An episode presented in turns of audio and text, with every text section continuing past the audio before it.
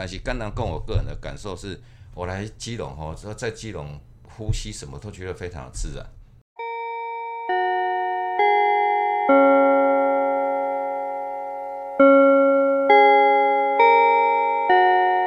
欢迎大家来到今天的节目当中，我是合作社阿姨。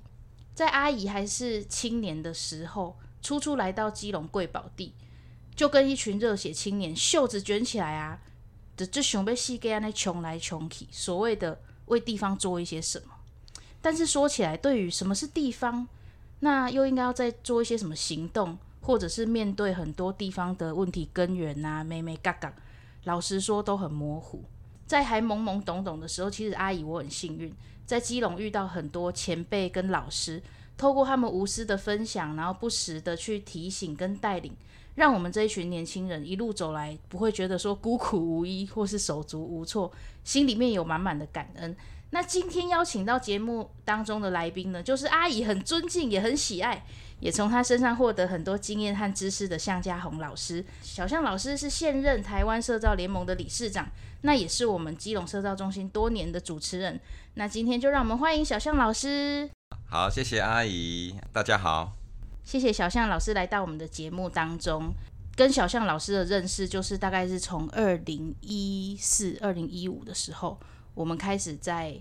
呃地方成立社团就认识老师，那为什么会认识老师？就是因为老师比我们还早来到基隆这个地方，那他多年来都是我们社造中心的主持人，然后带领非常多社区在从事社区营造的工作。那所以我想要先问一下小象老师，你跟基隆的缘分是从哪个时候开始的？嗯，其实哈，因为实在是太久了哈，我自己已经有一点。记忆丧失搞不清楚了，我应该是十几年，快二十年的啦。对，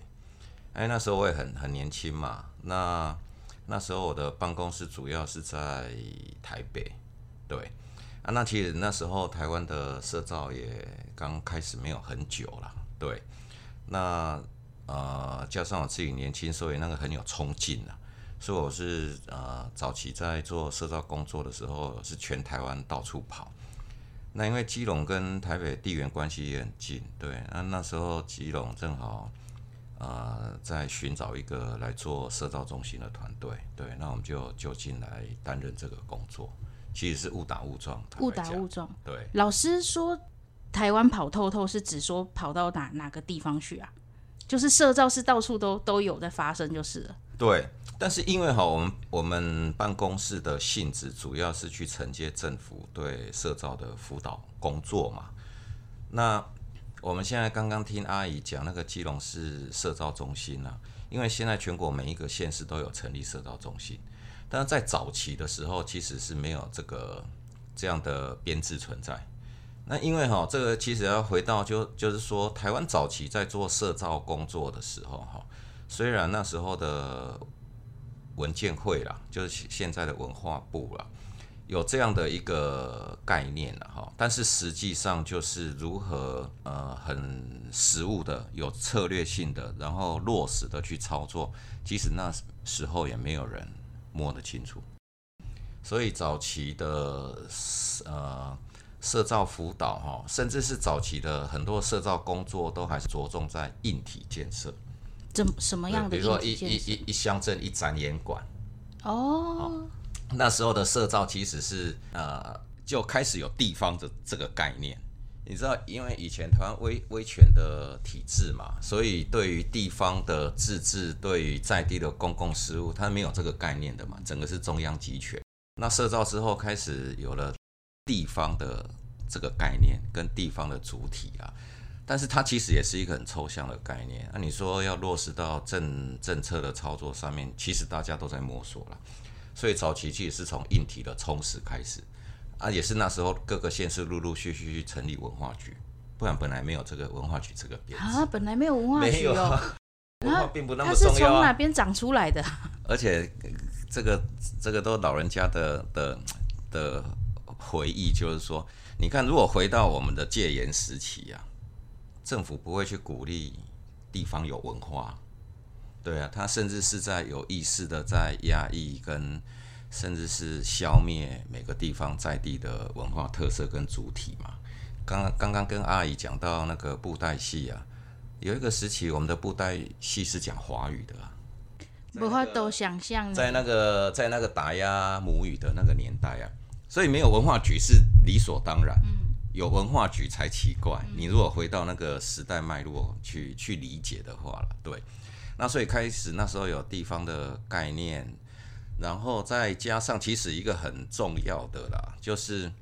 我们看台湾的解严是在一九八七，嗯，那台湾的社造是在一九九四。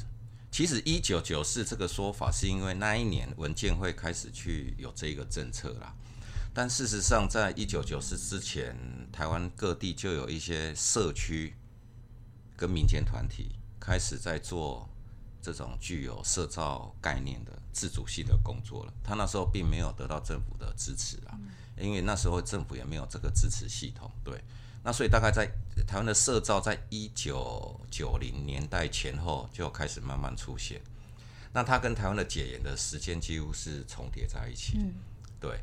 那所以我们现在在谈社造的时候，其实我觉得一个比较宏观的理解跟概念是，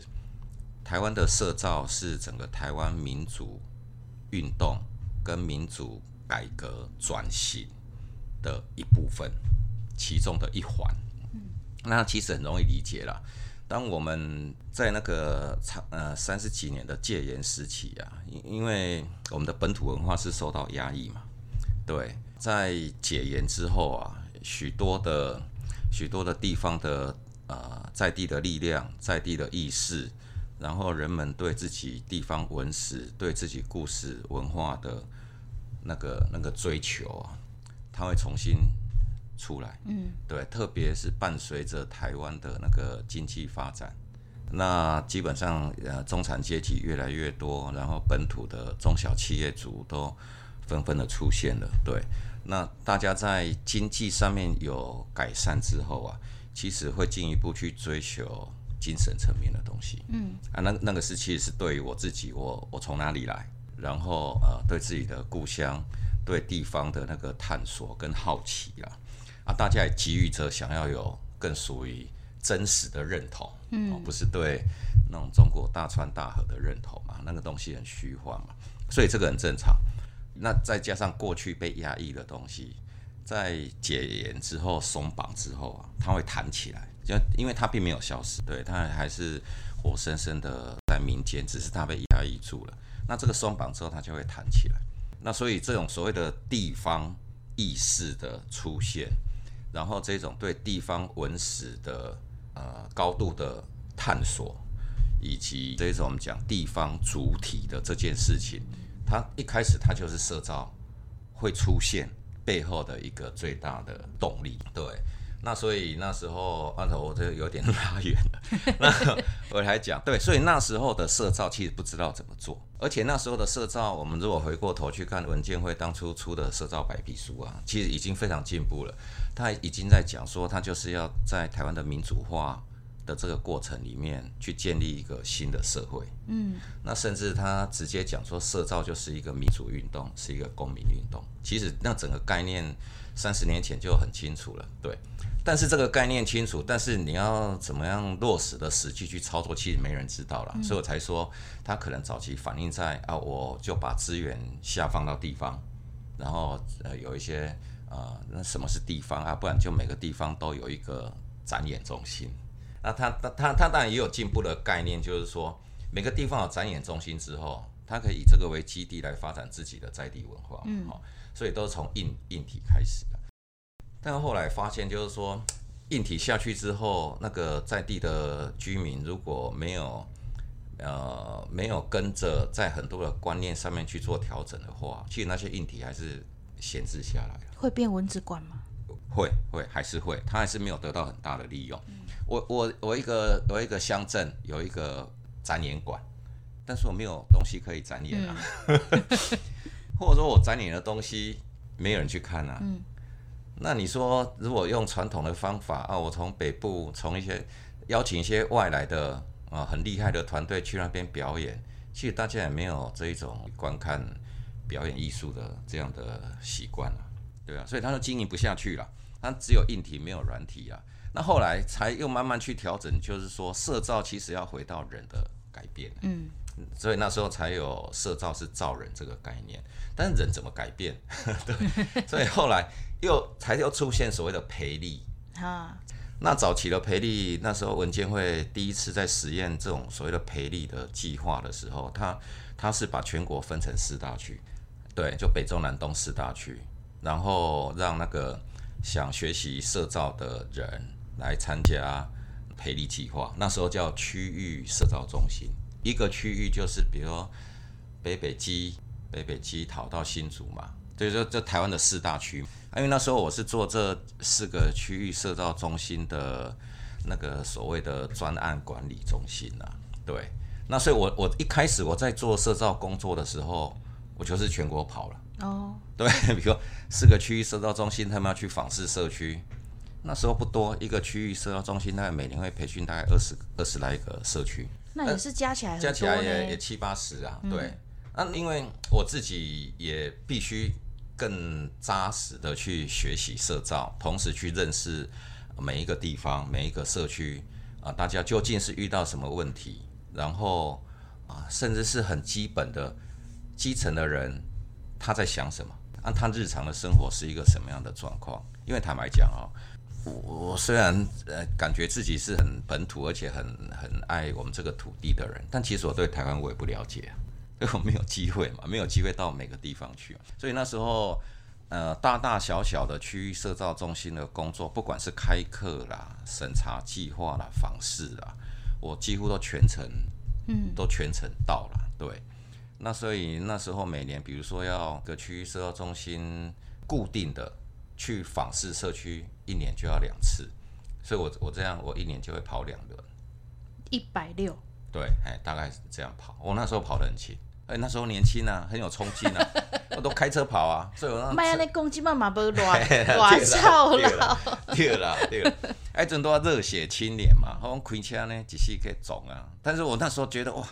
这个工作实在是太有意思了。你不断的接触到不同的人，不断的到你从来没去过的地方，同时也从他们的口中去学习到很多在地不一样的文化啊，不一样的生活状态，这样子对啊。所以我一准呃全国跑，因为我做社造工作一开始就是因为因缘际会了，做了这个工作，然后就全国跑啊。所以即使到现在在全国各地都有许许多多的朋友啊。对，那也因为全国跑了之后，大概对整个台湾的那个阶段性的社造脉络，我就有一个比较宏观的理解跟视野啦。哦，不管是在概念上面，或在具体的实务工作上面，大概我能够有一定程度的掌握了。大概是这样。小象老师安呢，全台湾跑透透。那你觉得基隆这个地方啊，好，你自己的感受就是你你眼里的基隆是怎么样子的？然后我们基隆这边的社区跟其他地方有没有什么不一样？咱敢有讲家己的特色啦，是讲老师你你安怎看？当初呃，阿姨你们给我这个题目的时候，是其实我我稍微思考一下，因为我有一点不知道怎么回答这个这个题目，因为哈，你说每个地方有呃有什么样自己的特色或不一样，当然我可以讲出基隆呃自己很独特的地方，对，比如说它的山跟海。然后跟海洋的在那个空间环境上面的那个完全的紧密的相相连在一起，嗯，包括包含基隆过往的历史，嗯，现在在谈到基隆历史，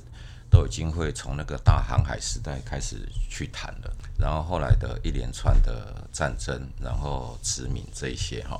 不过这一些都是呃一个地方它曾经走过的那个脉络了，但但是你回到当代社会的时候哈。我们要谈一个地方，它具有什么样子的特色？我觉得它很不容易谈。为什么呢？呃，即使基隆不大，但是基隆靠海的，跟住在山坡上面的，跟住在市区的人，他的生活的状态可能也会是截然不同的。然后呃，有的人在基隆在地工作，有的人他每天要到呃新北或者是台北市去通勤。对，也我的意思，也就是说，我因为社造实在是接触了太多就是那种从土地长出来的东西。所以我现在不太会再用一个一个城市或一个城镇的一个那个行政区域的角度去看待一个地方的文化。我我比较会从就是说，实际上呃，在不同的角色跟不同的位置上面的人们，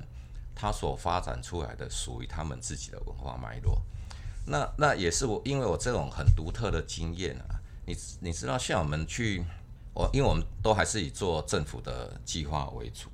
那早期甚至比如说到文化部去提案接受审查的时候啊，我就不断的遇到有人会问我说：“那你对基隆的愿景是什么？啊，你们做社造中心，对，那你希望社造到最后打造出一个什么样子的基隆？”其实我我实在是很不想回答这个问题，因为。基隆的愿景不应该是由我来来决定，或来描述。我觉得基隆之所以我们要设造，就是呃，让居住在这个地方的人，每个人是有自觉的，透过关心公共事务，跟这个地方的土地产生实质有意义的连接。那当每个人他的那个主体性，以及他跟公共事务之间的那个连接。是越来越强的时候啊，他们就可以决定我们自己的文化是长什么样子的。那我觉得基隆未来会是什么样子，应该是由越来越多成熟的公民来共同决定的。嗯，我觉得不需要有谁去哦，以前就叫上位计划，有谁给计划描述好了基隆是怎么样怎么样。但你就一个市政府或执政者的角度而言，他必须有这这些东西啦。但但是我觉得那个东西也不会是全然就是决定了基隆就长这个样子了。不过这个就会讲的有有点有点远了。但是我我回到我很直觉的对基隆的感觉，因为我是高雄人啊，嗯，我是从高雄呃读大学之后，我才呃搬来台北。那台北这个城市哈，因为我们学校就在台北市区，台北这个城市跟高雄是一个完全。呃，是一个平行宇宙的关系，可以理解。我我其实是非常的不适应啊，像像我即使到现在为止哈，那我我当然现我现在住在新呃林口啦，但是我在台北住了很久很久。那我住了那么久，但是我只要每一次到东区去啊，我就会感觉头很晕。哦，我做不习惯。是眉啊，想睡头晕啊是？诶，迄当然是一个原因啦。不是我，我我很我很不适应这一种一个非常的呃外表看似非常的繁荣，然后街上的人这样呃人来人往，然后呃但是你可以感受到背后的它那个整个市场的那个经济的运作，那个很强大的那一种。呃，资本逻辑在背后的那个运作，因为是是背后有这个经济体制的运作，造就了那个地方现在的面貌。我们只能够看得到表面啊，但是我我可以察觉到背后其实不是那么简单。但其实简单讲，它背后其实是钱。那这个东西我其实是非常的不适应啊，坦白讲。那但是我后来来基隆做社交中心之后，我觉得我我到基隆完全是无缝接轨。怎样说无缝接轨？跟我作为一个高雄人的那我在高雄那种生活，迄个 K B，我觉得完全是无缝接轨。我也有类似的感觉。对，因为吼，我我我原因是安那呢？因为高雄跟基隆在过往的那个国家的治理之下，它都是一个边陲化的地带。嗯，但是边陲化它不完全是不能完全从负面去思考它了。那边陲化有某种程度，就是说。他也没有被那么牢牢的被既有的那个政治的权利所掌握住，因为他不鸟你嘛。嗯，对他不鸟你。那我们知道，这种不管是政治权利，或者是这种市场经济的运作，它其实会对呃人或者是生活带来非常非常强大的制约的力量。比如说你在台北，就真的你要跟很多人去竞争。嗯，对，你在台北，你很难说，我就是要当一个。修理摩托车的欧秋，对你真会被笑死啊！哎，但地方高雄，你不管你不管你要做欧秋、做水电师傅，什么会，我觉得他都可以找到自己可以生活下去的空间跟可能性。这是老师今麦在修，对，在考迄水电证照 愿景。我觉得因因为边陲化，所以人受到体制的制约跟控制没那么严重。嗯，那它当然相对的就代表是一种自由。但当然，你的国家的那个权力核心的那个边缘地带，它也不是完全是就我我讲就那么简单，就啊，因为说因此人可以解放，可以自由，当然不是的。因为你那种整个政治的治理，如果是非常荒腔走板的话，它当然对一个地方的不管是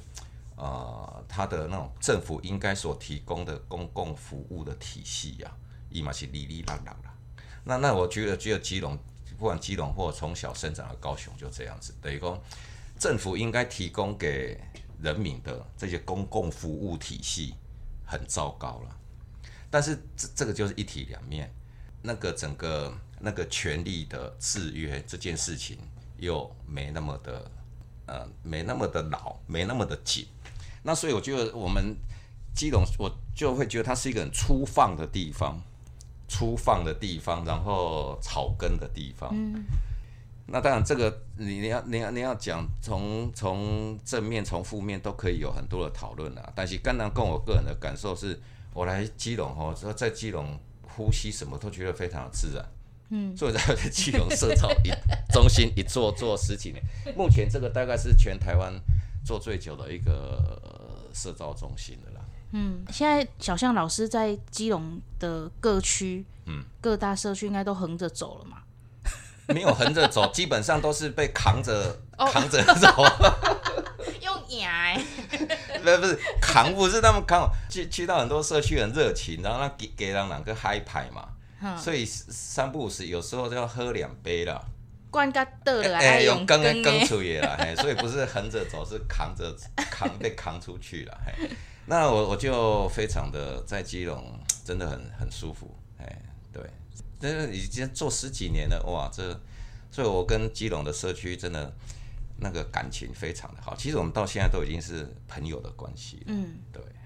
刚刚小象老师其实前面也有提到，就是我们本来想要问的啦，就是那个所谓的社造是什么，它的核心精神，前面老师也提到很多。那从一九九四年的所谓社区营造元年到现在也也快要三十年了，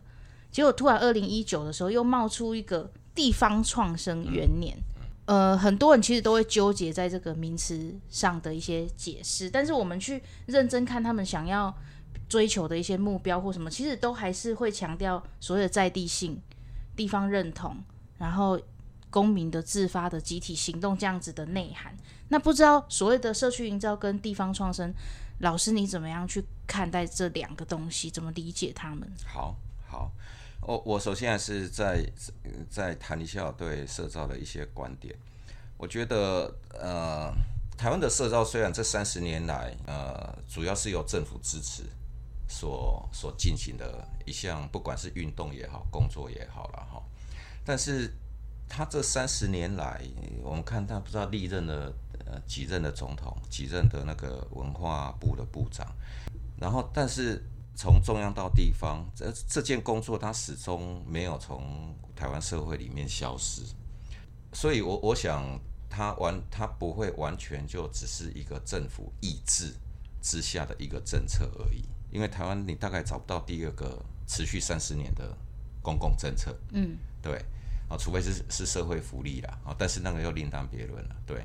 对，一向就啊，其实他没有也可以啊，嗯，对啊，但是他就一直有，而且不受政府这种轮替的影响。所以我觉得，呃，必须去理解从另外一个角度，就是说这件事情确实是台湾社会它非常需要的一件事情。那那我我来讲台湾社会的时候，其实是有某种程度必须跟政府之间。就民间社会这件事情跟政府之间，我觉得可能要有一个比较好的理清。就我个人而言啊，我我会一直坚持社造是一个民间的运动，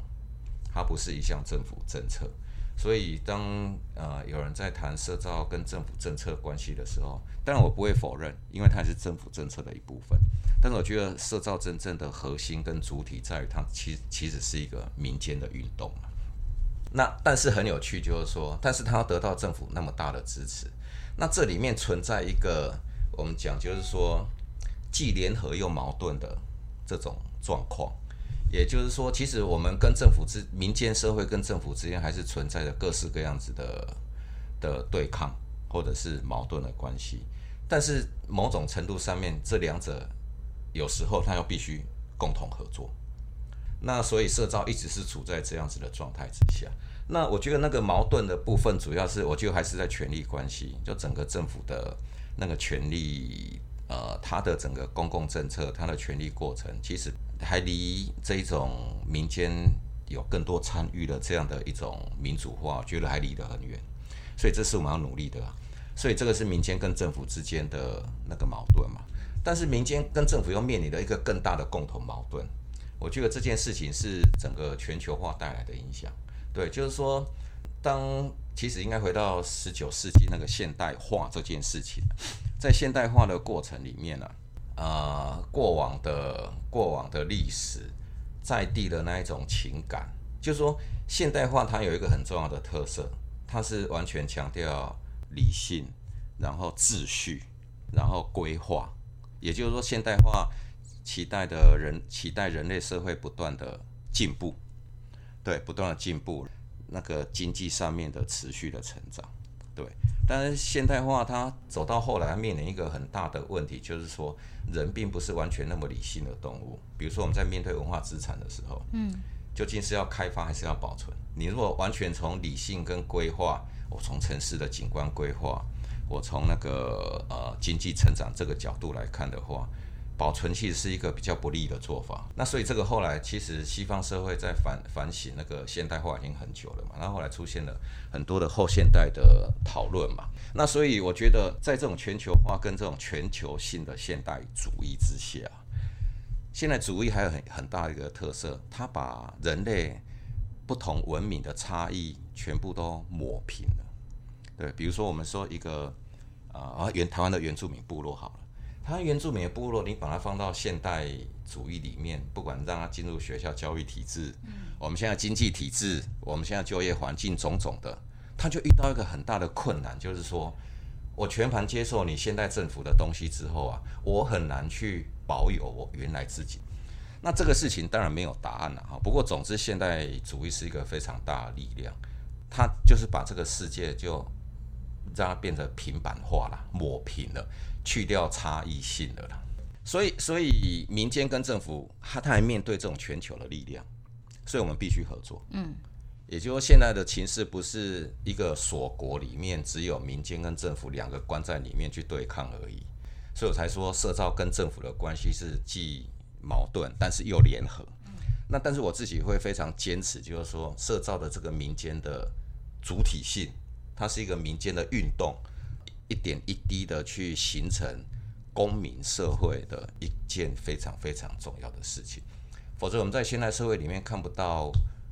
哪哪一个很有意识的集体行动，还在不断的呼吁跟倡议说，我们要要有更多的自觉，我们要更积极的去介入公共事务。当然，你在每个层面都会有，但是很少很少看到一个那么大的集体的。运动跟倡议是说，我们要大家一起来